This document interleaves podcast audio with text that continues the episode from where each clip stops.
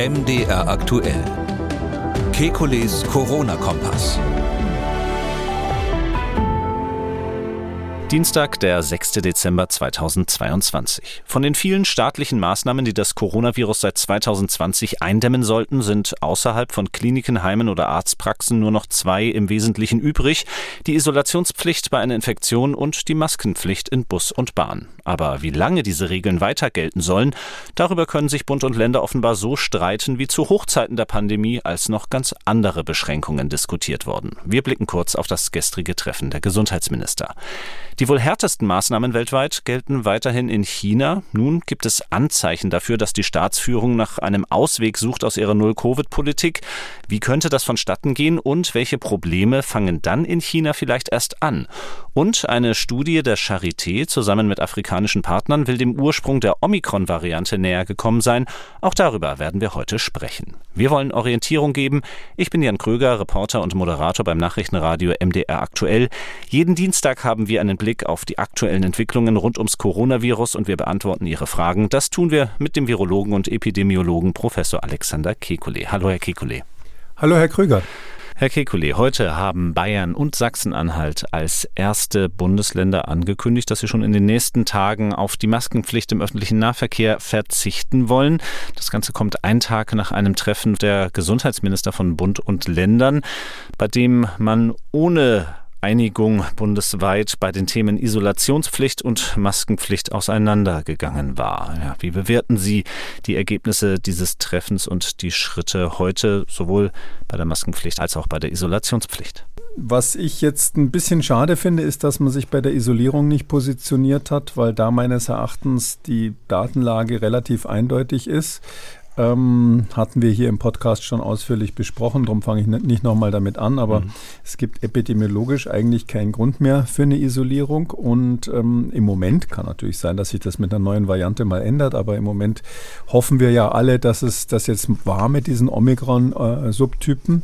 Und ähm, deshalb finde ich eigentlich, was man nicht mehr begründen kann und womit man eigentlich das Volk einschränkt, das muss man eigentlich dann auf Stopp stellen zwischendurch. Ja. Und dann gibt es noch das Thema Masken. Da ist es natürlich schwieriger. Also die Masken haben ja aktuell auch keine epidemiologische Begründung mehr. Das liegt daran, dass die Fallzahlen stagnieren, runtergehen. Jedenfalls kann man in der jetzigen Phase da keinen massiven Unterschied machen von der Inzidenz her. Ähm, Außer man würde die Inzidenz dazu addieren, die man natürlich verhindert bei Grippe und bei RSV mhm. und bei anderen Atemwegserregern, aber darum geht es ja nicht. Ähm, und deshalb ist die Maske eigentlich mehr ein ganz anderes Thema, so eine Art Rücksichtsnahmethema. Und deshalb finde ich, wir sollten es in diesem Winter machen. Wir sollten es nicht jetzt sein lassen und, und einfach sagen, die, die Menschen, die ähm, ein Risiko haben, sollen sich einfach selbst schützen. Ich habe schon erklärt, wie man eine Maske richtig aufsetzt. Das wissen vielleicht ein paar Virologen. Ich bin sogar selber auch mal erwischt worden, ganz am Anfang dieser Pandemie bei irgendeiner Fernsehsendung fällt mir da ein, dass ich so eine Maske, die eine blaue und eine weiße Seite hatte, falsch schon aufgesetzt habe. Also die, die weiße Seite nach außen. Das lag daran, dass es in diesem Fernsehstudio so hell war, dass ich die Farben nicht erkennen konnte. Aber daran sieht man auch, Virologen setzen so eine Maske nicht immer perfekt aus, auf. Das war damals so eine OP-Maske. Aber bei den FFP-Masken ist es einfach so, da kann man sich nicht privat schützen, indem man die einsetzt. Und, und die Impfstoffe reichen auch nicht. Darum finde ich, hätte ich mir diese Solidarität mit den Masken gewünscht. Die Isolierung finde ich überflüssig im Moment. Ähm, aber wie gesagt, äh, besser gar nichts entscheiden, als dass jetzt ein bundesweiter Beschluss kommt, der also ähm, wissenschaftlich gar nicht mehr begründbar wäre. Nun ist einfach mal die Corona-Inzidenz die Begründung für solche Maßnahmen, aber Sie haben eben auch RSV und Influenza, die ja im Moment gerade viel virulenter sind in der Gesellschaft, ähm, angesprochen. Ähm, was halten Sie von einer Maskenpflicht, um eben auch diese bekannten Erreger zurückzudrängen? Also ähm, in die Richtung wird ja manchmal argumentiert. Mhm. Ähm, ich finde, das würde zu weit gehen. Also ähm, ich glaube nicht, dass wir einen gesellschaftlichen Konsens haben, dass wir jetzt durch staatlich angeordnete Maßnahmen sei es Maskenpflicht oder irgendwas anderes, in Zukunft auch die Influenza bekämpfen. Eine gewisse Logik hätte das, weil ja ähm, klar ist, dass ähm, äh, die Influenza in manchen Saisons äh, ähnlich viele Tote fordert wie, ähm, wie Corona jetzt mit, mit der Omikron-Variante. Und es ist auch so, dass es sowas wie Long-Influenza gibt, wenn ich mal so sagen darf. Es gibt durchaus Menschen, die nach einer äh, schweren Influenza-Infektion Monate brauchen, um sich wieder halbwegs davon zu erholen. Das heißt also, ähm, der, die Idee ist nicht völlig abwegig, aber die Frage ist natürlich, soll man jetzt staatliche Maßnahmen verordnen? Und da meine ich, müssen wir die Kirche im Dorf lassen. Ähm, der Staat greift ja wirklich nur in der allerhöchsten Not ein. Diese Notlage hatten wir in der Corona-Pandemie. Aus meiner Sicht ähm, ist es gut möglich, dass diese Lage, wie der Katastrophenmensch dazu sagt, die Katastrophenleute dazu sagen, ähm, wahrscheinlich schon vorüber ist, aber ganz sicher wissen wir es noch nicht. Müssen wir mal die Fallzahlen die nächsten in diesem mhm. Winter anschauen. Aber ähm, außerhalb der Lage, meine ich, ist es eine Sache, die die Menschen selber entscheiden müssen. Und da würde ich mir schon hoffen, dass wir so einen gewissen Lerneffekt haben. Nachdem, das wusste ja kaum einer vorher. Ja? Also, dass man, wenn man krank zum Beispiel in, in ein kleines Geschäft geht, wo es irre eng ist und gedrängelt ist, dass man dann jemanden anstecken kann, der eine Woche später im Krankenhaus liegt und zehn Tage später tot ist. Das war, glaube ich, nicht so vielen Menschen bewusst vor Corona. Und das gibt es eben auch außerhalb der reinen Corona-Infektion. Und ich glaube, da würde ich mir schon wünschen, dass wir ein bisschen anders, ähm, da sorgfältiger damit umgehen. Mhm. Also, dass man so ein Bewusstsein dafür bekommt, dass es eigentlich eine Körperverletzung ist, wenn man krank wohin geht und jemand anders ansteckt. Darum würde ich eher an so eine freiwillige Einstellung denken, dass man, ähm, wenn jetzt zum Beispiel nächstes Jahr, übernächstes Jahr dann eine ganz schlimme Grippewelle käme und eben nicht Corona, sondern was anderes, dass man dann sagt, okay, da haben wir doch damals was gelernt in der Pandemie. Jetzt tragen wir eben im öffentlichen Verkehr und in kleinen Geschäften wieder wieder Masken.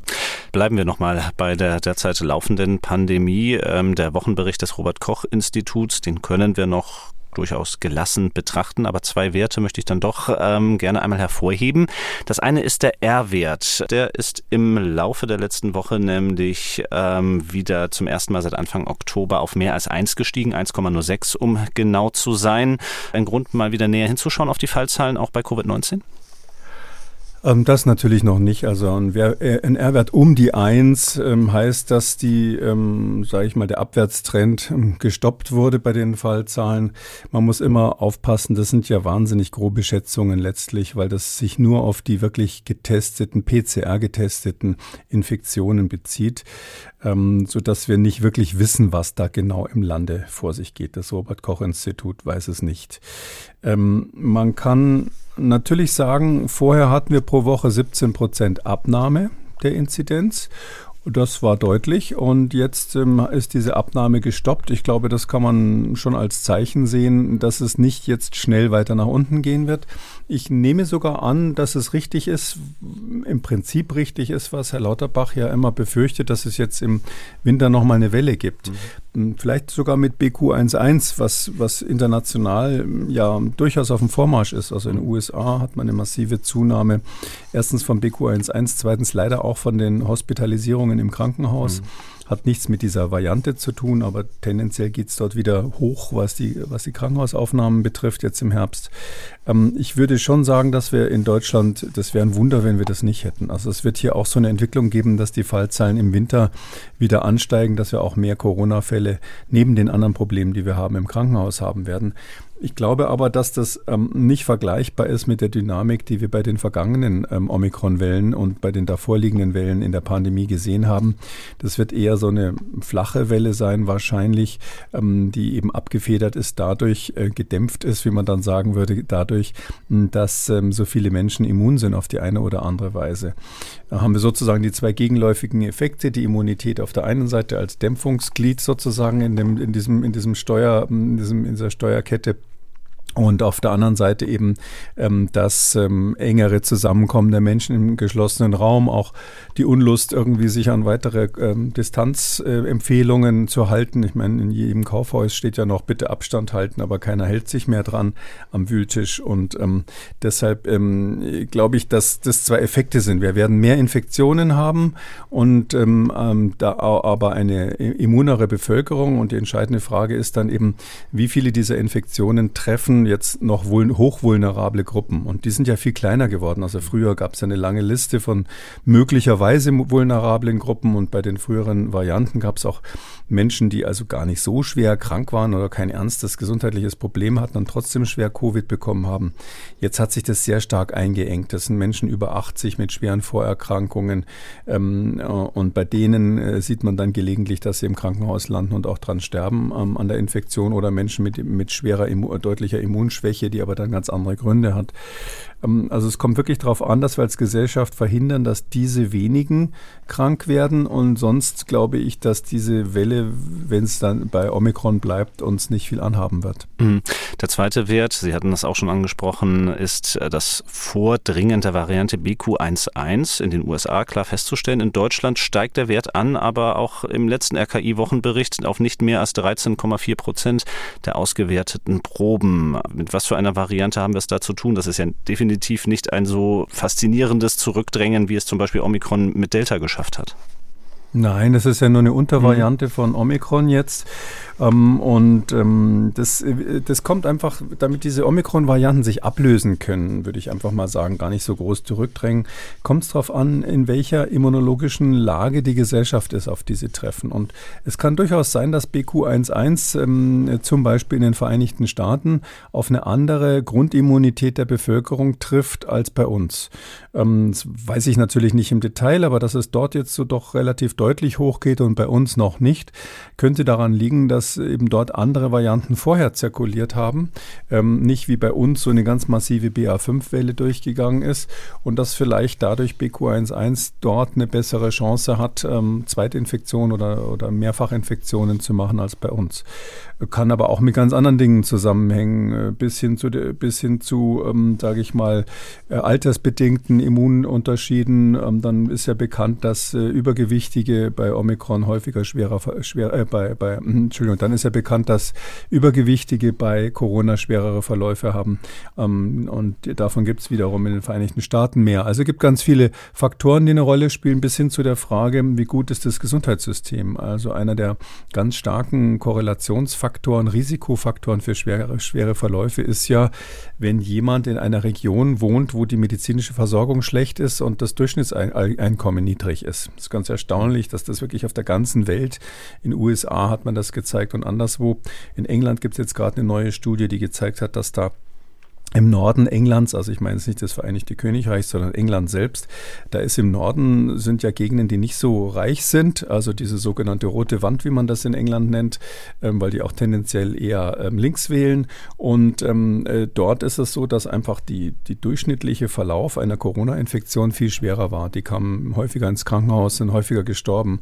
Und das ist natürlich nichts primär biologisches. Und so, so gibt es ganz viele Faktoren, die eine Rolle spielen. Und Warum sich jetzt BQ11 in Deutschland noch nicht ausbreitet, kann viele Gründe haben. Kann sein, dass es noch kommt. Kann aber auch sein, dass es hier so eine Art Rockrepierer wird. Ja. Was man allerdings natürlich schon feststellt, wenn man die Lage verfolgt, ähm, wie wir das hier ja machen, hm ist ja, dass ich war das im Oktober oder wann, da gingen mal die Fallzahlen so leicht hoch und dann mhm. haben natürlich einige, unter anderem der Gesundheitsminister, laut posaunt, Achtung, da kommt jetzt die Monster-Herbstwelle, die angekündigte, in Klammern und das Oktoberfest war schuld daran ähm, oder mit Schuld. Ähm, das, das hat sich nicht verwirklicht und genauso muss man sagen, zumindest zum Zeitpunkt der Ankündigung ist BQ11 natürlich nicht hochgegangen. Kann sein, dass es jetzt doch ein bisschen hochgeht die nächsten Wochen, dann werden einige Leute sagen, ja, ich habe es ja schon immer gesagt. naja, also ich drum will ich da gar nicht mitmachen. Das kann uns eigentlich egal sein, weil die Reaktion darauf ist doch immer die gleiche. Wir haben es mit Omikron zu tun und es geht hauptsächlich um den Schutz einer sehr, inzwischen sehr klein gewordenen Risikogruppe. Dann wenden wir mal den Blick ab vom Wochenbericht und schauen noch auf eine andere Zahl, die auf den ersten Blick erstmal deutlich spektakulärer erscheint. Auch unter unseren Hörerinnen und Hörern aufgefallen. Julia Munz zum Beispiel hat geschrieben, wie erklärt Professor Kekulé sich die aktuell hohe Übersterblichkeit von circa 20 Prozent. Zum Hintergrund vielleicht einmal, das geht auf Zahlen des Statistischen Bundesamtes zurück. Die circa 20 Prozent sind tatsächlich 19 Prozent Übersterblichkeit, die das Bundesamt dort festgestellt hat im Oktober 2022 und zwar gegenüber dem Durchschnitt der Jahre 2018 bis 2021. Ja, das ist ähm, etwas, wo tatsächlich viele Leute darüber diskutieren. Man muss sagen, wir wissen nicht, ob die Übersterblichkeit aktuell noch in dieser Größenordnung ist. Das wäre ja dann November. Mhm. Ähm, das weiß man immer erst hinterher. Kann sein, dass das ein Ausreißer im Oktober war, der so, so hoch war. Aber in der Tat, ähm, das ist ja dieses Killer-Argument, das, das hört man natürlich von, von Impfstoffkritikern, dass die sagen, ja schaut mal her, wenn wir jetzt da in Europa reinschauen in die Zahlen, das gilt nicht nur für Deutschland, dann sehen wir eine Übersterblichkeit ähm, immer dann, wenn ähm, quasi angefangen wurde zu impfen, also erst im Jahr 2022 ähm, im Wesentlichen. Und ähm, das ist in der Tat ein Argument, wo man erstmal sagen kann, okay, umgekehrt, wenn es jetzt äh, mitten in der Corona-Welle wäre, würde man sagen, ganz klarer Beweis dafür, wie gefährlich das Coronavirus ist. Jetzt sagen die Impfstoffkritiker, haben jetzt quasi den Spieß umgedreht und sagen, schaut mal her, das ist auch der Beweis, wie gefährlich die Impfstoffe sind. Aber beide Argumente sind eben schwierig, weil das ist eine epidemiologische Beobachtung. Und eine, so eine Beobachtungsstudie, solche Beispiele hatten wir ja schon oft, die kann nie etwas über Kausalitäten aussagen. Also bloß weil etwas zugleich passiert ist, muss das eine nicht die Ursache des anderen gewesen sein. Nicht, wenn gerade eben ein, ein Brett neben ihnen umfällt und es knallt laut und ähm, zugleich ähm, ähm, stirbt der Hirsch auf der, äh, irgendwo auf der Lichtung, dann ist wahrscheinlich dieser Knall des Bretts nicht der Grund gewesen äh, für den Tod des Hirschen, sondern irgendwo hat ein Jäger geschossen, den haben sie aber nicht gehört, weil das Brett umgefallen ist.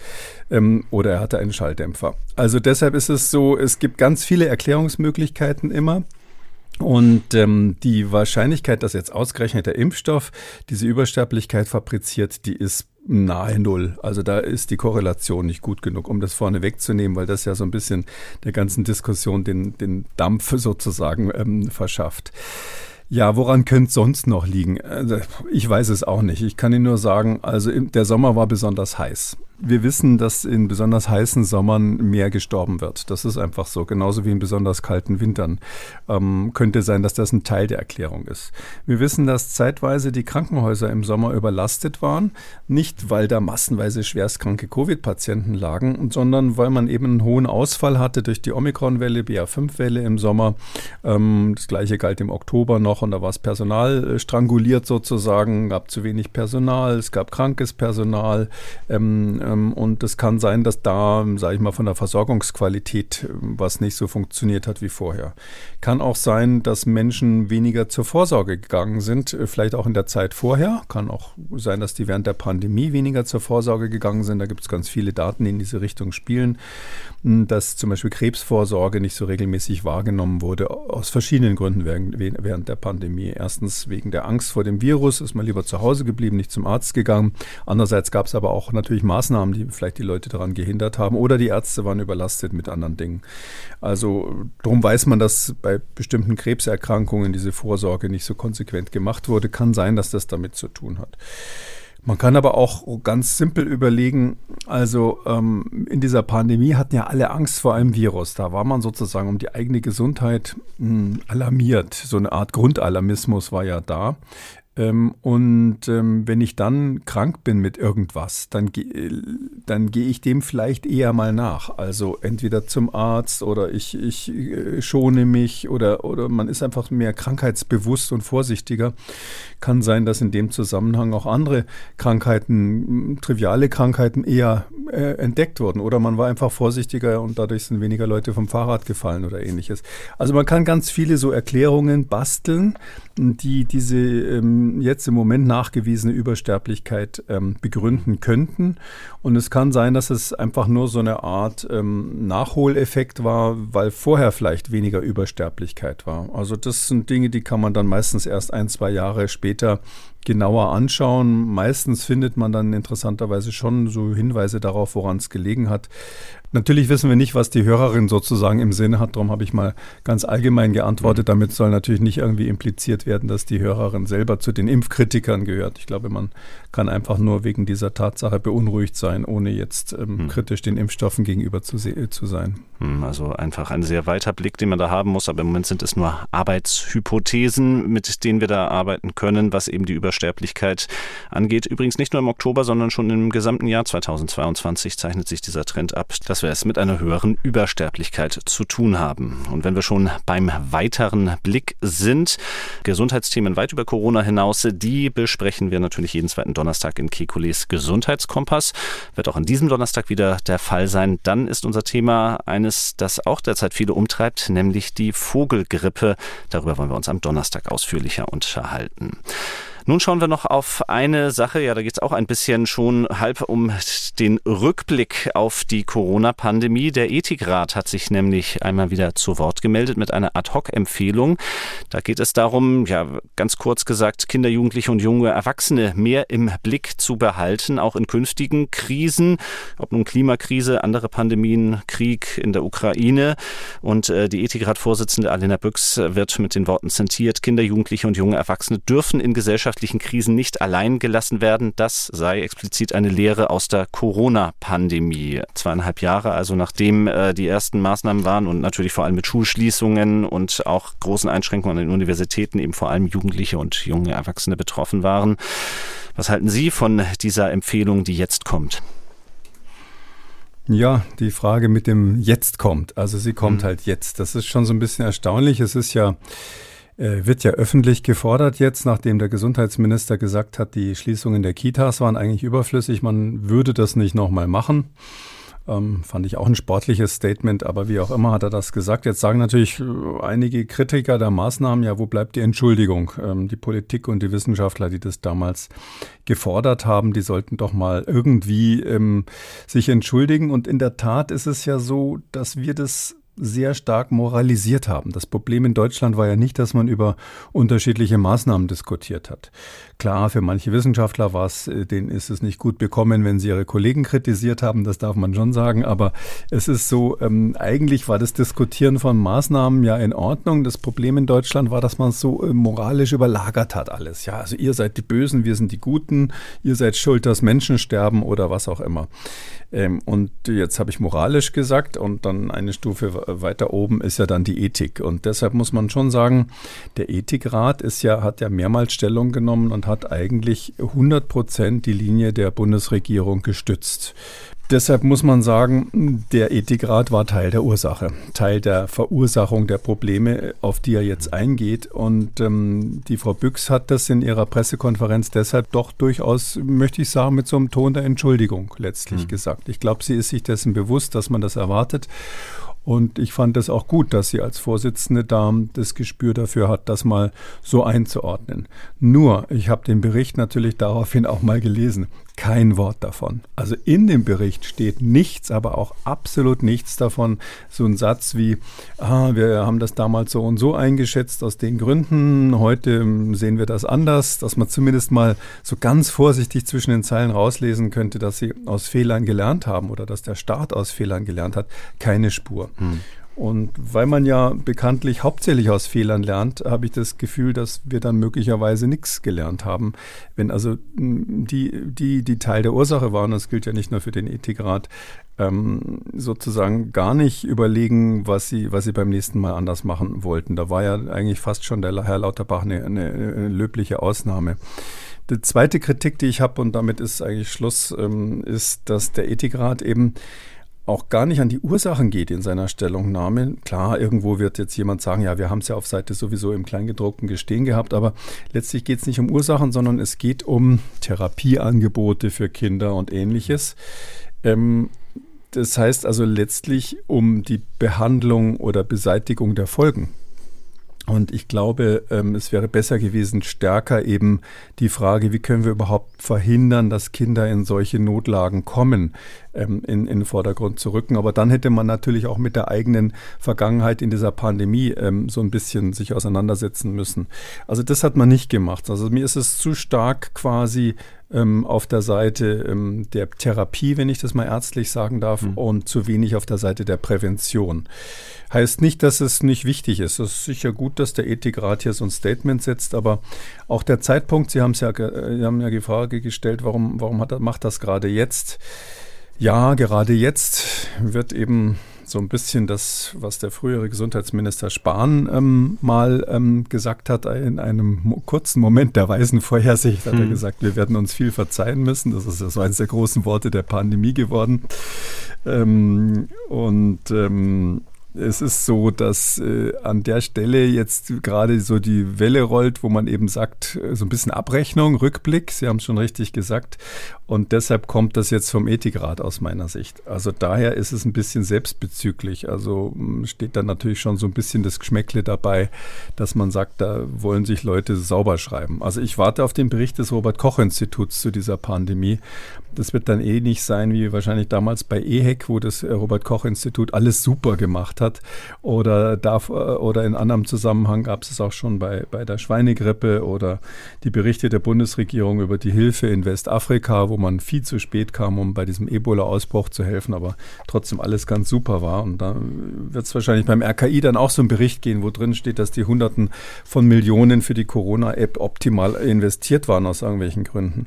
Also ich finde, wir dürfen jetzt nicht in so eine Phase der, der ähm, Schuldzuweisungen oder Schuldabweisungen kommen, sondern jeder muss versuchen, an seinem kleinen Päckchen äh, zu arbeiten, wo er was falsch gemacht hat. Und weil man so lernt für die Zukunft, sowohl im sozialen Bereich als auch natürlich im virologischen Bereich gibt sowas auch und eben auch im politischen Bereich. Wir machen einen kurzen Schnitt und schauen aus gegebenem Anlass mal wieder nach China. Vor zwei, drei Wochen haben wir uns das letzte Mal mit China befasst. Seitdem ist wieder einiges passiert in der Volksrepublik.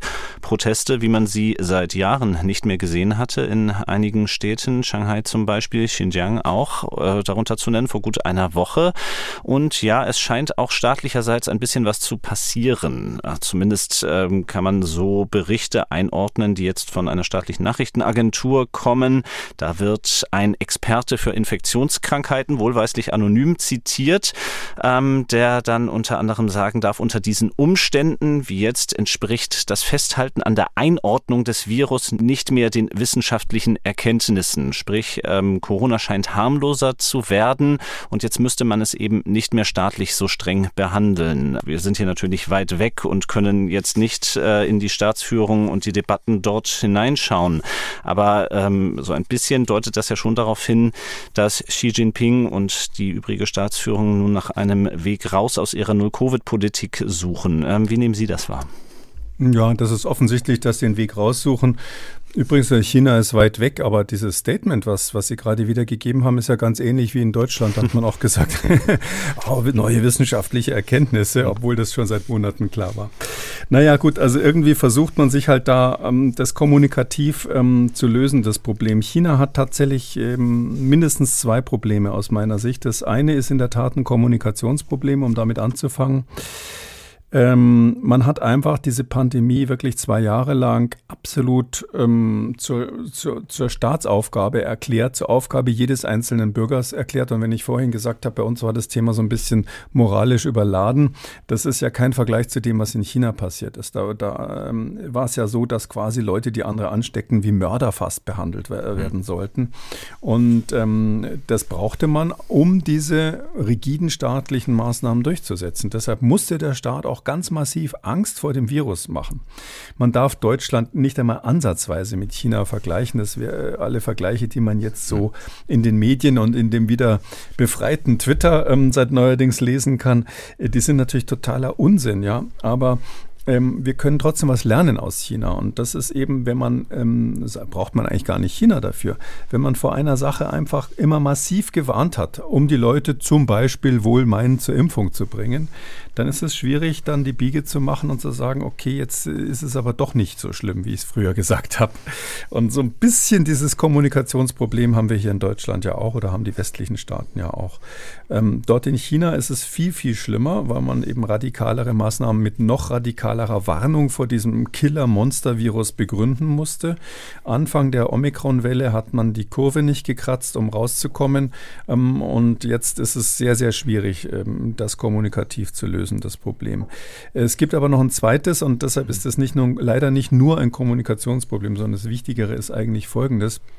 China hat ja eine zum großen Teil ungeimpfte oder unzureichend geimpfte ältere Bevölkerung. Also ähm, wenn man sich hier Sorgen um die Risikogruppen macht, dann muss man sagen, das ist in China viel, viel schlimmer. Da gibt es zwar wahrscheinlich nicht so viele Übergewichtige wie im Westen oder den USA speziell, aber es ist so, ähm, dass wir einfach in der Größenordnung, nochmal um so eine Zahl zu sagen, habe ich gelesen, fast 270 Millionen Menschen über 60 haben, von denen ein Drittel nicht ausreichend geimpft ist. Hm. Wobei man sagen muss, in China ist ja so, die Impfstoffe erfordern, dass man drei Impfungen bekommt, weil man nach zwei Impfungen nicht ausreichend ähm, immunisiert ist. Die haben ja keine RNA-Impfstoffe, sondern noch diese älteren Impfstoffe, die quasi inaktivierte Viren sind. Und das funktioniert halt einfach bei Covid nicht so gut. Ähm, und deshalb haben die einen riesen Teil der Population, wo auch bei Omikron natürlich dann ähm, zwar, zwar nicht ähm, relativ gesehen, aber absolut gesehen viele Menschen schwerst krank werden, wenn man das durchlaufen lässt und auch sterben. Das ist einfach, selbst wenn es selten auftritt, bei so großen, bei so einer Riesenbevölkerung einfach dann insgesamt absolut gesehen ein häufiges Ereignis. Und da haben die natürlich überhaupt nicht die Krankenhauskapazitäten. Also wir sehen hier dann immer so Bilder, was weiß ich, aus Wuhan, wie die da so rucki innerhalb von zwei Wochen so ähm, äh, Makeshift Krankenhäuser aufbauen, also so improvisierte Krankenhäuser mhm. aufbauen und ähnliches. Das war natürlich alles ganz klasse und die haben sicher in, in Shanghai oder Hongkong, kenne ich sie selber, die Krankenhäuser, das, das sind super Kliniken, aber das ist ja nicht China. China ist ja äh, zum großen Teil immer noch sehr ländlich und selbst da, wo es Städte gibt, ist es so, dass die medizinische Versorgung nicht vergleichbar ist, zum Beispiel mit Mitteleuropa. Und das, das wird denen jetzt auf die Füße fallen. Ähm, ich glaube, dass die chinesische Regierung gehofft hat, dass der eigene Impfstoff schnell genug kommt. Man hat ja verweigert, die RNA-Impfstoffe zu mhm. importieren. Die wurden ja angeboten angeblich. Ähm, man hat gesagt, nein, wir machen das selber. Man hat auch selber versucht, RNA-Impfstoffe zu produzieren. Die Technik ist aber schwieriger als gedacht. Und darum hat die Staatsführung hier aufs falsche Pferd gesetzt und jetzt ähm, nehmen die Fallzahlen so massiv zu. Vielleicht kann ich noch ein letztes dazu sagen aus meiner Sicht, ähm, was ein bisschen von den üblichen Interpretationen abweicht. Und zwar äh, sagen jetzt viele Kommentatoren, die China-Kenner, von denen Sie sprechen, die sagen jetzt, ja, ähm, Xi Jinping und die Staatsführung, die weichen sozusagen einen Schritt zurück vor den Protesten, die da laufen. Ich glaube das nicht. Ich glaube, die würden keine Sekunde zögern, die Proteste niederzuschlagen und alles beim Alten zu lassen. Ähm, zumal die Proteste im Vergleich zu dem Teil oder die wenigen Protestierenden im Ver äh, Vergleich zu dem großen Teil des Landes, der, der, der schweigt und der einfach auch nicht in den Medien erscheint, winzig sind. Sondern ich glaube, die weichen vor dem Virus zurück die haben erkannt, dass diese ähm, Omikron-Welle in China komplett außer Kontrolle ist. Und zwar egal, was sie machen. Ob sie jetzt die Maßnahmen aufrechterhalten, angeblich No Covid, oder ob sie es nicht machen. Es wird so sein, dass die Fallzahlen jetzt massiv steigen in den nächsten Wochen und es wird auch Bilder von Schwerstkranken und Toten geben. Mhm. Und da ist einfach aus, aus, aus, Sicht der Politik die Frage, wie verkaufe ich das dann, äh, wenn ich also bei No-Covid bleibe und muss zugeben, ich habe Zehntausende, Hunderttausende von Infektionen, dann bin ich ein Versager. Und das, diese Option gibt es dort nicht. Und deshalb mhm. äh, versuchen sie da ein bisschen vor die Ereignisse zu springen und sagen, ja, wir ändern jetzt die Strategie, weil dann können sie sagen, ja, okay, die Fallzahlen sind gestiegen, weil wir ja die Strategie und die Bewertung geändert haben. Mhm. Aber nun skizzieren Sie ja ein furchtbaren Ausgangspunkt für diese Omikron-Welle in China. Ähm, wenn wir jetzt mal von der politischen Seite abrücken und das mal epidemiologisch betrachten, was sollte China jetzt schleunigst tun? Die einzige Chance wäre meines Erachtens, ähm, westliche Impfstoffe ins Land zu, äh, zu lassen, die mRNA-Impfstoffe reinzulassen, wobei ich keinen Überblick habe, ob da genug da wäre, um diese, sage ich mal grob gesagt, 300 mhm. Millionen ähm, Risikopersonen zu impfen. Denen ist ja am Anfang gesagt worden, ähm, dass sie nicht geimpft werden sollen. Die haben das anders gemacht als wir. Die haben am Anfang gesagt, Hochaltrige und Risikopersonen sollen den Impfstoff nicht bekommen, weil man nicht genau weiß, welche Nebenwirkungen der hat. Erstmal abwarten. Und das ist natürlich auch in den Köpfen der Menschen noch drinnen. Mhm. Ich glaube, wenn die jetzt sagen würden, wir haben jetzt den mRNA-Impfstoff aus dem Ausland, der ist super und deshalb gilt das Vorgenannte nicht mehr. Ich glaube, das wäre kommunikativ, könnte man das verkaufen, außer dass es natürlich ein Eingeständnis wäre, dass die eigene Technologie ähm, das nicht hergebracht hat. Auch so ein Problem in China, dass Wissenschaftler halt nicht einfach zugeben können, dass, mhm. sie, dass sie es nicht schaffen, ja, sondern die müssen das immer positiv formulieren. Das ist, ist schon äh, in der Sprache so ein bisschen drinnen, dass man negative Dinge immer so, so formuliert, dass es eigentlich ein kleiner Erfolg da immer mit Der berühmte steht. hervorragende zweite Platz, während die anderen Vorletzter werden. Ja, ja so in der Art. Ich will mich darüber nicht lustig machen. Mhm. Das ist natürlich auch ein generelles kulturelles Thema, ähm, was in vielen asiatischen Kulturen so ist, dass man schlechte Sachen den Menschen nicht einfach ins Gesicht sagt. Ähm, aber wie auch immer ist es hier ähm, so, dass die äh, einzige Chance meines Erachtens wäre, ähm, mit, äh, mit den mRNA-Impfstoffen die ins Land zu lassen äh, und in ganz großem Stil von alt nach jung äh, zu impfen. Ähm, ich glaube, dass das viel mehr Erfolg hätte als die Kampagne, die sie jetzt starten mit ihren eigenen Impfstoffen, an die keiner mehr glaubt in China, weil natürlich viele, viele Menschen auch gestorben sind, obwohl sie geimpft waren. Und ähm, ich glaube, dass der Westen ein ganz massives Interesse daran hätte, ähm, äh, für, für China diesen Impfstoff quasi gratis und sofort zur Verfügung zu stellen, äh, weil wir ja aus mehreren Gründen wirtschaftlich massiv mit China verbunden sind, weil wir auch ähm, virologisch die Kooperation mit diesem Land brauchen in dieser Pandemie und auch in der nächsten. Es ist für mich ganz fürchterlich, dass da der, das rote Telefon, wenn ich mal so sagen darf, irgendwie nicht mehr funktioniert, dass man nicht mehr miteinander spricht. Ähm, äh, und es ist natürlich auch so, das äh, sage ich jetzt als letztes, aber das ist natürlich, gilt natürlich da auch, ähm, die Menschen in China können ja nichts dafür, dass die Staatsführung so ein bisschen Betonkopf ist, nicht? Sondern das, wir müssen auch an die Menschen denken. Und deshalb glaube ich, wir müssten alles tun, dass äh, es China möglichst leicht zu machen, diese RNA-Impfstoffe jetzt zu bekommen und anzuwenden. Da hätte die ganze Welt was davon, weil das ist ja der letzte Hotspot der Pandemie. Da, wo es angefangen hat, hört es jetzt in gewisser Weise auch wieder auf. Wir kommen heute noch zu einer Studie, die wir jetzt ausführlich besprechen wollen. Da geht es auch um den Ursprung eines wichtigen Teils der Pandemie, nämlich der Omikron-Variante. Da hatten wir uns letzte Woche schon am Rande unterhalten. Drei Thesen gibt es zum Ursprung dieser Omikron-Variante. Kurz zusammengefasst, sie könnte zum Beispiel bei einem immunsupprimierten Menschen entstanden sein, zum Beispiel der HIV hatte und sich dort eben ähm, entsprechend gewandelt haben. Sie könnte auch vom äh, Menschen aufs Tier und wieder zurückgesprungen sein. Oder sie hatten gesagt, als Beispiel ein kleines Dorf in Afrika, wo eben innerhalb einer recht abgeschotteten Population ähm, sich dieses Virus weiterentwickelt hat. So will ich jetzt mal diese drei Thesen zusammenfassen. Ähm, es gibt eine neue Studie dazu, veröffentlicht von der Charité in Zusammenarbeit mit Kooperationspartnern in Afrika. Und nun wollen wir erst einmal äh, drauf schauen, für welche Variante entscheidet sich denn die Studie und wie kommt sie drauf? Also erst einmal, welche These wird dort vertreten?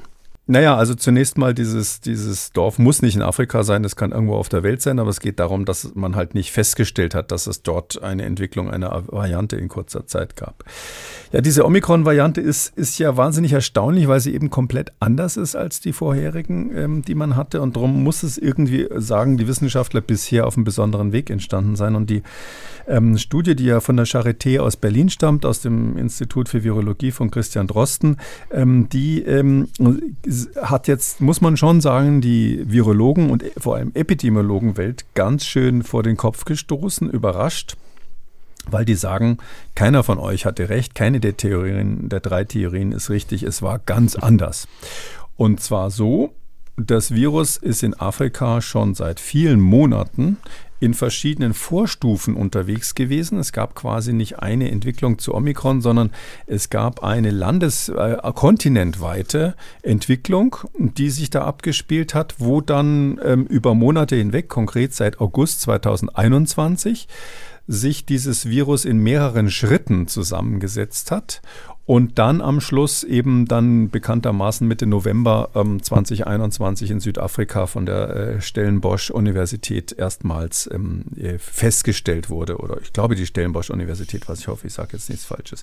Aber da gibt es ja diesen sehr bekannten Tullio de Oliveira, der also inzwischen weltbekannter Virologe ist, der in Südafrika zuständig ist für dieses ähm, gen äh, genomische, für die Nachverfolgung der Subvarianten von, von, von Infektionserregern.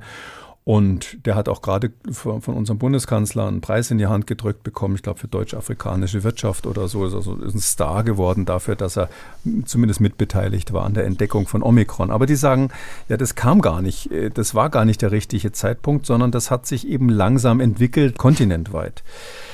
Wow, ähm, was für ein Aufschlag. Erinnert mich so ein bisschen dran, als damals Christian Drosten gesagt hat, Kinder sind genauso, sind wahrscheinlich, höchstwahrscheinlich genauso infektiös wie Erwachsene. Ähm, und jetzt kommt also der nächste ähm, fette, fette Ball aus, aus dem Virologischen Institut in Berlin. Ich muss da ein bisschen vorsichtig sein. Man kann sich ja durchaus die Finger verbrennen, wenn man, mh, hm, wenn man Studien ähm, zu sehr auseinander nimmt in Deutschland. Aber ähm, ich sag mal Folgendes. Die Daten, um das vorwegzunehmen, stützen diese steile These nicht. Also die sagen, ja, erstens, Omikron ist, wie ich es gerade gesagt habe, über einen langen Prozess über Monate hinweg sozusagen entstanden, aus vielen, vielen Einzelvarianten. Und zweitens haben sie noch dann, um noch eins draufzusetzen, haben sie ähm, gesagt, ja, und deshalb ist es auch sinnlos, irgendwie Grenzen zu schließen bei Pandemien oder in dieser Pandemie, weil wenn sich das von überall entwickelt, wenn das wenn die, wenn es immer und überall ist, sozusagen eine naturgegebene Notwendigkeit, dass das kommt, dann kann man sich auch nicht durch eine Grenzschließung am Anfang der Pandemie davor abschotten. Auch das natürlich, sage ich mal, wow, da sind viele Epidemiologen vom Stuhl gefallen, weil das eigentlich belegt ist, gerade in Afrika, dass zum Beispiel in Nordafrika die Pandemie ähm, viel später eingeschlagen hat als im Süden. Ähm, und zwar wahrscheinlich deshalb, weil da eben die Sahara dazwischen ist. Ja, also so eine Art natürliche Grenzkontrolle. Ähm, oder auch gibt andere Beispiele. Madagaskar ist bekannt. Ähm, als Omikron kam, haben die zugemacht, die Grenze, mit der Folge, dass das Omikron sich dort, glaube ich, so zwei Monate später, ein, zwei Monate hat man sich da gekauft, bis man halt wieder aufgemacht hat, ähm, ähm, quasi an Vorsprung. und es gibt ja andere Beispiele, Neuseeland und so weiter. Also daher ähm, ist es schon sehr, sehr steiler Aufschlag und deshalb muss man genau hinschauen, wenn man sowas Krasses behauptet, wie man das, wie man das, wenn ich mal so sagen darf, wie gut die Begründung ist. Mhm. Aber schauen wir doch einmal drauf, ähm, wie die Studie das macht. Ähm, wie begründet sie denn ihre These? Naja, die haben ähm, von der Methode her, also erstens muss man sagen, dass die, dass die, das Drosten-Institut in Berlin hatte schon mal vorher eine Arbeit gemacht. Die haben sie zusammen gemacht mit einem ganz kleinen Staat in Westafrika. Benin heißt der. Da war ich noch nie. Also kenne ich wirklich nur aus der Literatur.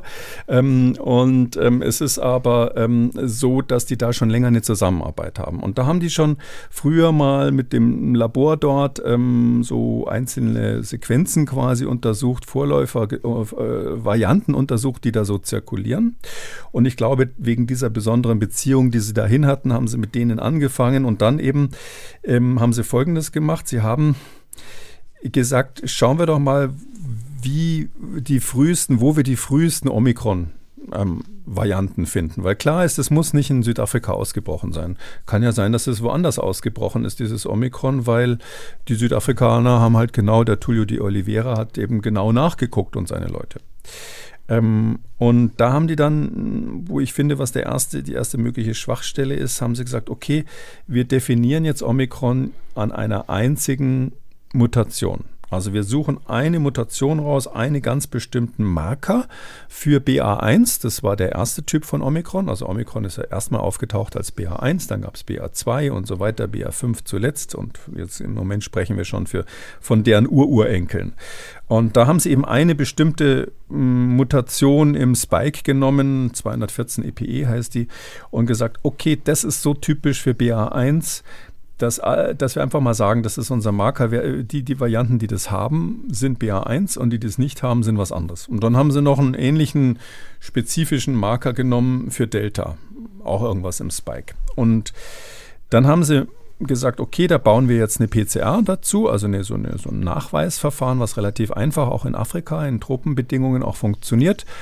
Und das haben sie mit der Firma Tipp Molbiol zusammen gemacht. Das ist diese, das sind Kollegen, alter Kollege, der Olfert Land ist es, der mit äh, Christian Drosten zusammen am Anfang der Pandemie auch ein mögliches Protokoll für den PCR-Nachweis ähm, veröffentlicht hat, was eine tolle Sache war. Man muss immer dazu sagen, die haben deswegen den PCR-Test für Coronaviren SARS-CoV-2 nicht erfunden, aber sie haben ein gutes Protokoll veröffentlicht und das war eben damals auch der Olfert Land, der ein Supermann ist für PCR-Diagnostik und der hat eine Firma in Berlin, Tipp Molbiol, GmbH. Und die hat quasi dann jetzt, äh, wenn Sie so wollen, den Test dafür, für diesen Spezialfall gemacht und den haben sie an Labore in Afrika verschickt und haben unter anderem in Benin, wo sie schon lange eine Kooperation haben und eben noch viele andere und haben gesagt, schaut doch mal nach in euren alten Proben, ob ihr da äh, fündig werdet mit diesem Test, der eben BA1 speziell nachweist, die, die Ur-Omikron-Variante. Und da kam eben raus, bingo, ähm, in Westafrika und in Ostafrika interessanterweise gibt es insgesamt 25 Patienten, bei denen sie dann äh, festgestellt haben, wow, da haben wir schon ganz früh, so im Zeitraum August, September, also relativ früh 2021, lange bevor das in Südafrika aufgetaucht ist, haben wir Hinweise auf dieses BA1. Das, da sind, ist dieser eine Marker von dem BA1. Das ist ja nur eine, eine einzige Mutation gewesen, die sie nachgewiesen haben. Die ist da schon aufgetaucht. Dann haben sie daraus geschlossen, und das finde ich jetzt ein bisschen sportlich, dass da so ein Vorläufer von, von Omikron schon unterwegs war. Es ist ja nur ein Marker, also es ist mhm. so ein Gen, was sie gefunden haben. Also wenn Sie überlegen, wer hat wer hat das Flugzeug erfunden? Ja, also wer, dann sagt man ja, die Gebrüder Wright oder andere sind da geflogen irgendwann mal. Ähm, und dann kann ich sagen, okay, was hat so ein Flugzeug typisch für Bauteile? Und wenn ich dann auf die alten Zeichnungen von Leonardo da Vinci schaue, hm weil ich es ja jetzt weiß, wie es geht, finde ich bei ihm tatsächlich Elemente, wo ich sage, wow, der hat ja da so einzelne Ideen gehabt, die sind ja ziemlich gut, wenn man das aus der heutigen, wenn man weiß, wie die Lösung ist. Äh, aber äh, Fakt ist ja nun erstens, dass Leonardo da Vinci nie geflogen ist. Und zumindest ist nicht bekannt geworden. Und zweitens äh, kann man nicht ernsthaft sagen, er sei sozusagen ein Vorreiter der Flugzeugentwicklung, weil das eine komplett andere Linie war. Damals hatte er künstlerische Aspekte auch. Also deshalb ist die Frage, wenn ich jetzt nach was Bestimmten suche, was bei Omikron eindeutig heute vorhanden ist und wohl auch wichtig ist. Und ich finde das irgendwo in irgendwelchen Varianten, die sich in irgendeinem Dorf in Afrika gebildet haben. Heißt es dann, dass Omikron daraus hervorgegangen ist? Eben meines Erachtens nein. Das mhm. ist ähm, so, als wenn Sie eine Scheibe von einem Baum haben, so eine Holzscheibe, da kann man ja die Altersringe anschauen und so, aber Sie können meines Wissens nicht feststellen, ob das der Stamm war, ob das von da sozusagen nach oben weitergewachsen ist oder ob das ein Seitenast war, der irgendwo verendet ist. Und äh, diese, diese Grundfrage, warum die das Ganze machen, dass sie sozusagen jetzt ähm, nach dieser einen Mutation gucken und das definieren sie als BA1, aber sie können mit dieser Studie, und sie haben nur 25 in Anführungszeichen, nur 25 gefunden. Ähm, die Schlussfolgerung, dass es sich in Afrika entwickelt hat, ist dann auch aus dem Grund an der Stelle sportlich. Die Länder habe ich jetzt vorhin nicht erwähnt, aber da sind eben, das waren sechs Länder, wo diese mhm. 25 Proben waren. Ähm, vier davon, eins davon ist Benin natürlich, wo mhm. sie eine Kooperation haben. Vier davon sind in Westafrika und zwei Kenia und Uganda in Ostafrika. Wie muss ich mir das also vorstellen? Da braut sich so ein Virusgewitter zusammen, wo am Schluss aus dieser Koordination irgendwie Omikron geworden sein soll. Und das geht quasi von Westafrika bis Ostafrika, also dann irgendwie ganz Afrika. Also war ganz Afrika das Dorf, von dem wir an, anfangs gesprochen haben und keiner hat es gemerkt. Dagegen spricht, dass die natürlich auch in diesen afrikanischen Staaten ziemlich gründlich ähm, Corona getestet haben immer wieder. Das ist jetzt nicht so, die haben ja auch Geld aus dem Ausland gekriegt, Unterstützung zum Beispiel aus Deutschland. Ähm, und die haben ja munter getestet. Es gibt sogar eine ältere Publikation von dem Institut von Christian Drosten aus Berlin mit Benin zusammen, wo sie mal nachgewiesen haben, dass das dortige Labor, was das macht, das ist so ein Labor, was eigentlich zuständig ist für, für Ebola und Co., Lassa und sowas, ähm, dass dieses Labor eigentlich eine super gute Arbeit macht und ähm, dass die sehr viele Tests gemacht haben, wo eben einfach nur ganz, ganz wenige positiv waren. Da haben sie damals die Theorie untersucht, ist in Afrika vielleicht das komplett übersehen worden, dass mhm. es da eine Monsterwelle gab. Also daher sage ich, ha, also dass, sich, dass man das komplett übersehen hat, dass sich da ein Virus übers ganze Land verbreitet. Und warum dann gerade nur Afrika? Weil es ist ja so, die Varianten, die man am Anfang in Afrika gefunden hat, übrigens auch die Leute von der Charité, die haben damals gesagt, ein Teil der Varianten, die nach Benin importiert wurden, kamen aus Europa.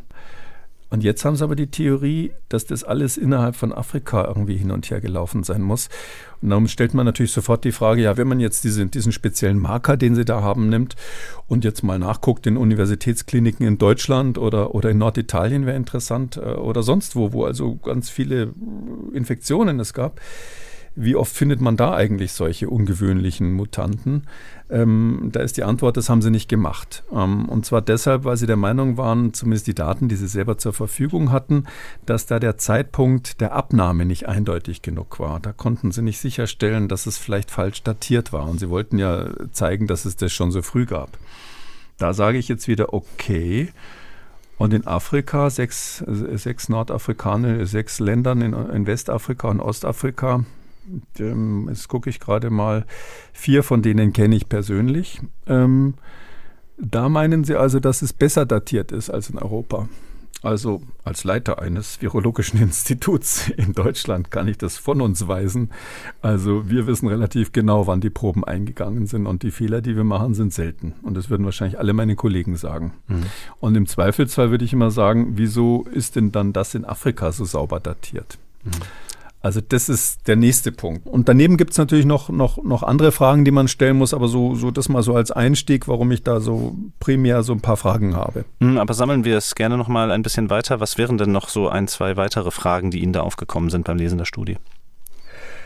Naja, die andere, die andere äh, Frage ist, also das haben die natürlich auch erkannt, dass man aus so einzelnen Stichproben nicht nachweisen kann, wer stammt von wem ab. Also konkret, was sie da gefunden haben, müssen keine Zwischenstufen auf dem Weg zu Omikron gewesen sein, sondern können einfach zufälliges, äh, ich meine, dieses, dieses Virus mutiert ja ständig, ja, und ähm, könnte sein, dass das einfach Seitenäste sind und eigentlich gar keine große Bedeutung hat. Und das wussten, äh, so, so schlau sind natürlich alle Virologen. Darum haben sie gesagt, okay, jetzt äh, gucken wir mal an einem Beispiel wirklich, machen wir mal komplette Genomsequenzen, also nicht nur so eine PCR für eine Mutation, sondern wir gucken jetzt mal wirklich, sequenzieren mal das mehr oder minder das ganze Genom durch. Da haben sie ähm, aus Benin, weil das eben das Kooperationslabor war, fünf ähm, Sequenzen gefunden. Mehr gab es nicht, weil die Proben zu alt waren, nicht gut erhalten waren, auch ganz wenig Virus nur noch drinnen war. Und dann haben sie mit sehr massiven Wirkungsvirus, wie soll ich sagen, Verstärkungsmechanismen, haben sie aus diesen Proben äh, mehr oder minder komplette Virussequenzen rausgequetscht. Äh, das muss man sich so vorstellen, mit so einer PCR-Reaktion ähm, das ist ja wie das berühmte Schachbrett mit den Reiskörnern drauf. Also wenn man so eine PCA laufen lässt, dann wird bei jedem Zyklus, den man da macht, quasi die Zahl der dort vorhandenen Virusmoleküle, RNA-Moleküle vom Virusgenom verdoppelt. Und das mache ich einmal, dann habe ich äh, zwei, dann habe ich vier und wenn ich es zehnmal gemacht habe, habe ich 1024 und so weiter und so weiter. Das heißt also, es werden immer mehr und bekanntlich ist, wenn man das 64 mal macht bei einem Schachbrett, das dann mit den Reiskörnern so viel, dass der, ich glaube, der Güterzug würde einmal um den Äquator der Erde rumgehen oder so ähnlich. Ähm, das berühmte Beispiel, was eben eine Exponentialfunktion ist. Das ist aber auch gefährlich, weil das heißt, dass ich die winzigste Kontamination, also den Hauch einer Verunreinigung, der da drinnen ist. Und in so einem Labor in Afrika, hm, das kann doch schon mal sein, dass so irgendwo so ein RNA-Molekül aus einer anderen Untersuchung im, in der Luft rumfliegt. Ähm, solche PCR-Labore werden mit Natronlauge zum Teil die Wände, Wände gewaschen, damit man solche Kontaminationen vermeidet. Wenn da irgendwas reingeflogen ist in die Probe, dann verstärke ich das eben ganz brutal mit. Und die haben nicht nur eine normale PCR gemacht, sondern haben eine gemacht, die auch noch super, super empfindlich ist mit sogenannten äh, Locked, die heißen äh, Locked Nucleotides, also ähm, äh, blockierte äh, Nukleotide. Das ist eine Methode, ich erkläre die nicht im Detail, die die PCR noch empfindlicher macht für bestimmte Mutation, um Mutationen zu detektieren. Und da finden sie also dann in fünf Proben, die haben sie dann genauer analysiert und haben gesagt, okay, da hatten wir eine fast vollständige Genomsequenz. Und diese fünf Proben, die heißen dort Benin 1 bis 5, Ben 1 bis 5. Davon sind eben drei Proben interessanterweise, das muss man schon sagen, ist, ist jetzt erstmal ein interessantes Ergebnis. Tatsächlich vom 22. Äh, bis 24. August 2021, das heißt aus dem August noch. Und da sagen sie eben, okay, diese drei Proben, die sind, äh, die, die lassen wir jetzt mal durch so ein Computerprogramm laufen, was Abstammungen bei Viren feststellen kann. Da haben sie zwei verschiedene Methoden genommen, ähm, die da so relativ üblich sind. Ähm, und haben festgestellt, dass mit diesen beiden Methoden, wenn man diese Viren sozusagen vergleicht mit den späteren Sequenzen, die bekannt sind, Diese, diese, diese, diese ähm, Genomsequenzen von Viren werden ja in so einer weltweiten Datenbank quasi zur Verfügung gestellt, darum kann man die da rausziehen. Und ähm, dann äh, können wir also zeigen, dass das ein Vorfahr war. Also dass diese, die wir da gefunden haben, echte Vorfahren der anderen waren. Und an der Stelle, da kann ich jetzt leider nicht ins Detail gehen, aber könnte eine kleine Vorlesung drüber halten, warum an der Stelle diese zwei Methoden, die da angewendet wurden, nicht ausreichend sind, um das wirklich zu beweisen. Sie geben einen gewissen Hinweis darauf, aber sie beweisen es nicht. Zumal die Sequenzen auch nicht vollständig waren. Es war so, dass sie nicht das gesamte Genom hatten, sondern wohl bei einigen Proben immer nur Teile davon, weil so wahnsinnig wenig ähm, Virus-RNA da noch drinnen war. Vielleicht ist das auch ein paar Mal aufgetaut und wieder eingefroren worden, was in Afrika nicht selten ist. Darum sage ich jetzt mal, ja, irgendwie so ein Hinweis, dass das, also interessant ist es schon, so möchte ich mal als Virologe sagen. Aber dieser, dieser Aufschlag dann zu sagen, das Virus ist ganz anders entstanden, als das alle anderen auf der Welt dachten und, man, äh, und diese Grenzkontrollen sind jetzt nicht mehr notwendig. Hm. Das ist mir eine zu steile These. Und vielleicht das eine am Schluss, hm. das ist nicht nur mir aufgefallen. Das ist so, ich habe in den letzten Tagen ein paar Mal telefoniert da wird es wahrscheinlich noch einige Diskussionen zu dem Paper geben. Mhm, die werden wir sicherlich weiter verfolgen. Vielleicht von mir noch eine Frage zum Abschluss zur Einordnung. Welche weiteren Nachweise wären denn nötig, damit man sagen kann, diese These ist aber auch aus Ihrer Sicht schlüssig? Naja, also das eine ist, dass es methodisch ähm, etwas äh, es gibt methodische Fragen, so möchte ich mal sagen. Ja, bloß weil die, die Verunreinigung als Möglichkeit im Raum steht, die, die sehr viel erklären würde, heißt ja nicht, dass es so war. Mhm. Ähm, es wäre gut gewesen, was in dieser Pandemie sich ja eigentlich eingebürgert hat, äh, das als Preprint vorher zu veröffentlichen. Und man hat die Möglichkeit, ähm, mögliche, sage ich mal, Fehlerquellen, das sind ja nur mögliche Fehlerquellen, vorher auszuräumen. Das, da hätte man sicherlich methodisch was machen müssen. Man hätte ähm, vor allem auch, müsste vor allem jetzt mal gucken, ob ähnliche Dinge außerhalb Afrikas zu finden sind. Also ob man, ob das nicht vielleicht ein relativ häufiges Phänomen ist, weil bloß weil die da insgesamt fünf Proben hatten, von denen drei eben aus dem August ähm, waren und von den dreien wiederum, um das noch zu ergänzen, ist nur eine, das ist diese Benin 4 gewesen, ähm, ganz nah dran an dem oder ausreichend dran an dem, an dem jetzigen Omikron, also am späteren BA1 dran.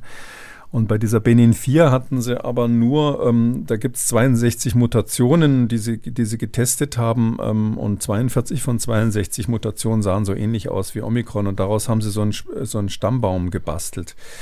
Äh, oh, ja, also das würde man, das würde man nochmal mit anderen Methoden sich anschauen, weil diese epidemiologischen Methoden, mit denen man diese, das kann man sich wirklich wie so ein Baum vorstellen, wenn so äh, wie, wie diese Ahnenreihen, die man so von Königshäusern kennt, so kann man aufzeichnen, wie Viren voneinander abstammen.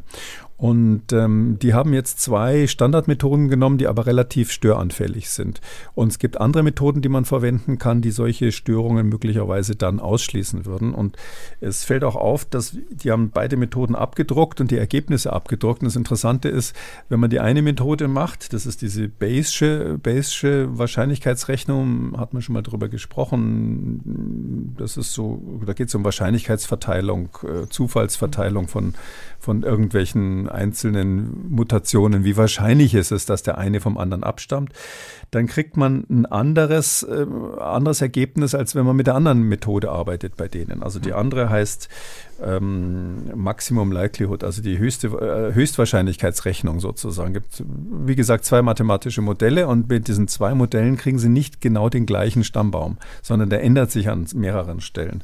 Und da muss man auch sagen, okay, da muss ich eigentlich dann nochmal prüfen, ob da ein methodisches Problem war. Also das würde ich, das meine ich, das müsste man machen. Man müsste es außerhalb der ähm, außerhalb Afrikas sich anschauen. Man müsste die Frage beantworten, warum ist es dann, wenn es wirklich in Westafrika rund um Benin entstanden sein soll, warum gab es dann die erste Welle in Südafrika? Weil Omikron ist ja super infektiös gewesen, hat alle anderen verdrängt. Warum hat man es dann dort nicht gemerkt? Es ist sogar so, dass Benin relativ spät äh, ähm, eine Omikron-Welle hatte in Afrika und nicht besonders früh. Und die Frage ist am Ende des Tages, ist es doch so. Also Omikron hat ganz viele merkwürdige Eigenschaften. Man sagt, dass ungefähr 37 Mutationen dafür verantwortlich sind, dass es so viel fitter ist als die vorherigen Viren. 37 Mutationen. Und die Frage ist ja nicht, wo eine einzelne irgendwie hergekommen ist, sondern wie zum Teufel konnten die alle in einem Virus landen? Also in einem Virus sind ja alle, ist, das hat sich so optimiert, dass es quasi alles auf einmal hat. Und die Frage wird natürlich da, da, nicht, ähm, da nicht beantwortet. Vielleicht sage ich als ähm, Virologe zum Schluss äh, trotzdem, auch wegen der ganzen Fragezeichen, ähm, macht diese Studie, ähm, wirft sie eine interessante Frage hm. eigentlich auf. Und zwar ist es ja so, ähm, die, wenn es wirklich stimmt, dass es so viele, ich sage jetzt mal, vielleicht waren es gar keine Vorläufer von Omikron, wie sie da behaupten. Das ist ja eine steile These, die, die wird Ihnen wahrscheinlich um die Ohren gehaut werden, sage ich mal ganz ehrlich. Also ich, ich mache es nicht, ich bin gebranntes Kind, aber irgendjemand wird sich dazu sicher äußern. Vielleicht kann ich das auch noch sagen. Der Tullio di Oliveira, der nun wirklich ein Star in der Szene ist und der Mann für dieses Gebiet, hat gesagt, das ist unbewiesen. Der hat ganz, ganz massiv diese Studie kritisiert. Aber ähm, vielleicht kann ich das eine noch sagen, also was doch ganz interessant ist. Also, wenn es wirklich so wäre, dass das lauter Seitenarme sind, die man sieht. Also die Evolution hat sozusagen hier in Afrika plötzlich ganz viele Omikron-ähnliche Viren hervorgebracht. Vielleicht mehr als in anderen, als in Europa. Da muss man natürlich die Frage stellen, ähm, vielleicht lag es daran, dass es hier weniger Selektionsdruck in einer Richtung gab. Weil in Afrika ist diese Welle ja, wenn Sie so wollen, in Anführungszeichen natürlich, was jetzt nicht beschönigend sein soll, aber mhm. natürlich durchgelaufen. Das heißt, es gab kaum Gegenmaßnahmen, die gewirkt haben und es gab keinen Impfstoff, sondern man hat die normale Immunisierung der Bevölkerung gehabt, wie das die Viren äh, die letzten 100.000 Jahren gemacht haben. Und möglicherweise ist das Muster, was sich dann gibt, ergibt, dass man eben so viele Varianten hat, weil die nicht abgewirkt werden, weil sie nicht nur quasi auf einen nächsten Typ optimiert werden durch die Gegenmaßnahmen und äh, durch die Impfungen, sondern da kann, hat eben jeder sozusagen seine Chance und darum gibt es da vielleicht mehr Pluralität in Afrika. Und ob diese größere Pluralität, die möglicherweise ein Ergebnis dieser Arbeit sein könnte und die die die, die, Arbeit natürlich viel besser gemacht hätte, wenn man sich auf dieses Ergebnis reduziert hätte. Ähm, ob diese Pluralität möglicherweise was damit zu tun hat, dass Omikron, und das ist, glaube ich, relativ klar, aus Afrika kam irgendwo. Das wissen wir noch nicht, aber das ist natürlich so, wenn Sie shoppen gehen und es gibt mehr Angebot, dann ist die Wahrscheinlichkeit, dass Sie irgendwie mit einer Kombination von 37 ähm, interessanten Mutationen wieder rauskommen, die Sie brauchen, um sich auch in Europa durchzusetzen, das ist natürlich dann naheliegender, als wenn es wie in Europa ganz wenig Angebot gibt, wenn ich das mal so sagen darf, weil sich die verschiedenen Varianten so ähnlich sind. Also deshalb in, interessant ist es auf jeden Fall. Ähm, nur man hätte hier, wie damals bei der Kinder Studie ähm, hätte man nicht mit dieser, sage ich mal, krassen ähm, Schlussfolgerung rüberkommen sollen, meines Erachtens. Ähm, dann hätte man sich auch quasi den Gegenwind aus der Fachszene erspart. Zum Abschluss schauen wir noch auf die Hörermail von Maya Rossi. Sie schreibt, ich habe mich im vergangenen Jahr zweimal gegen Corona impfen lassen, das zweite Mal Mitte September 21. Leider habe ich besonders die zweite Impfung so schlecht vertragen, dass ich mit massiven Herzrhythmusstörungen im Krankenhaus gelandet bin. Deswegen habe ich mich danach nicht mehr getraut, mir eine dritte Impfung geben zu lassen. Da ich aber zumindest zur Risikogruppe gehört habe, habe ich mich sehr geschützt. Jetzt frage ich mich, wie viel von meinen Schutzmaßnahmen noch dringend nötig sind aufgrund der mittlerweile veränderten Situation. Situation. Ist es richtig, dass bei einem milderen Krankheitsverlauf durch Omikron nicht mehr die gleichen und vor allem weniger Vorerkrankungen als wirklich relevante Risikoerkrankungen für einen schweren Verlauf gelten? Zum Beispiel zählt sie auf Autoimmunerkrankungen wie Hashimoto, Thyreoiditis, Typ A Gastritis oder CED und reicht generell eine zweifache Impfung aus, um vor einem gefährlichen, schweren Krankheitsverlauf geschützt zu sein in Anbetracht des nicht mehr so aggressiven Virus. Tja, also die zweite Frage ist leichter zu beantworten, mhm. haben wir auch ein paar Mal schon gemacht.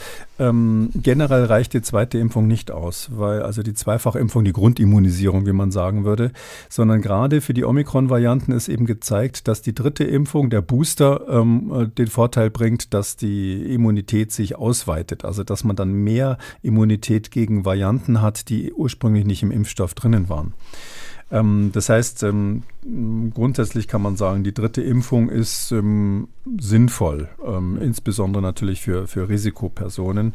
Je älter sie sind, desto dringender notwendig. Und wir wissen auch, das kann ich an der Stelle vielleicht auch sagen, das äh, sagen jetzt aktuelle Studien, die die letzten Tage und Wochen gerade rauskommen, also diese, diese Anpassung an BA5, die ich ja am Anfang wegen der Zulassung kritisiert habe, dass ich gesagt habe, man kann das nicht einfach so hoppla hopp zulassen ohne Daten.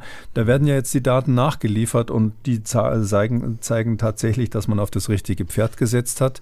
Das heißt also, es war zwar ein Risiko von vornherein, das so zu machen, aber ex post war es das Richtige, weil der, die Schutzwirkung dieser angepassten Impfstoffe gegenüber Omikron-Varianten offensichtlich besser ist. Also das geht deutlich in die Richtung.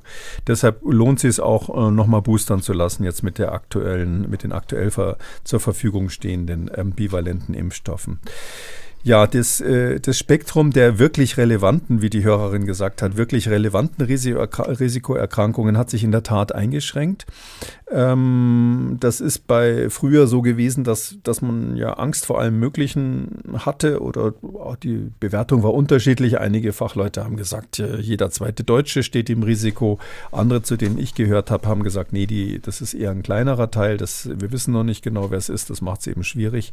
Ähm, und heute ist klar, bei Omikron, es sind schon schwere Grunderkrankungen. Also richtig schlimme Immunsuppression, Immunstörung des Immunsystems oder im hohen Altern dann mehrere Organsysteme, die, die schlecht sind und, und mehrere Erkrankungen, die zusammenkommen und so weiter. Das sind die richtigen Risikopersonen. Also es ist nicht so, dass zum Beispiel jetzt ein gut eingestellter Diabetiker Angst haben müsste. Oder bei Asthma hat man am Anfang ja auch immer Sorge gehabt, aber da ist inzwischen klar, dass jemand, der mit seinem Asthma sonst gut klarkommt, dass der auch bei Covid äh, kein besonders erhöhtes Risiko hat. Ähm, sodass man sagen kann, der Katalog der Risikoerkrankungen ist inzwischen viel, viel kleiner und sieht eher immer deutlicher ähnlich aus wie die Risikokonstellationen, die wir auch bei anderen Atemwegsinfekten haben, insbesondere bei Influenza. Damit sind wir am Ende der 333. Ausgabe von Kekules Corona-Kompass. Vielen Dank für heute, Herr Kekule. Die nächste Folge erscheint am kommenden Dienstag, aber am Donnerstag hören wir uns bereits wieder, dann zu Kekules Gesundheitskompass. Bis dahin, tschüss. Ui, bis dann. Tschüss, Herr Krüger, alles Gute. 333 hatte ich gar nicht so im Sinn und das ja, zum gut. Nikolaus, das ist ja nicht schlecht. Tschüss, bis dann. Wenn Sie eine Frage haben, dann schreiben Sie uns die Adresse mdraktuell-podcast.mdr.de oder rufen Sie uns an, kostenlos unter 0800 322 00. Kekules Corona-Kompass gibt es als ausführlichen Podcast unter Audio und Radio auf mdr.de, in der ARD-Audiothek bei YouTube und überall, wo es Podcasts gibt. Und wer das ein oder andere Thema noch einmal vertiefen möchte, alle wichtigen Links zur Sendung und alle Folgen zum Nachlesen finden Sie unter jeder Folge unter Audio und Radio auf mdr.de. MDR aktuell. Kekules Corona-Kompass.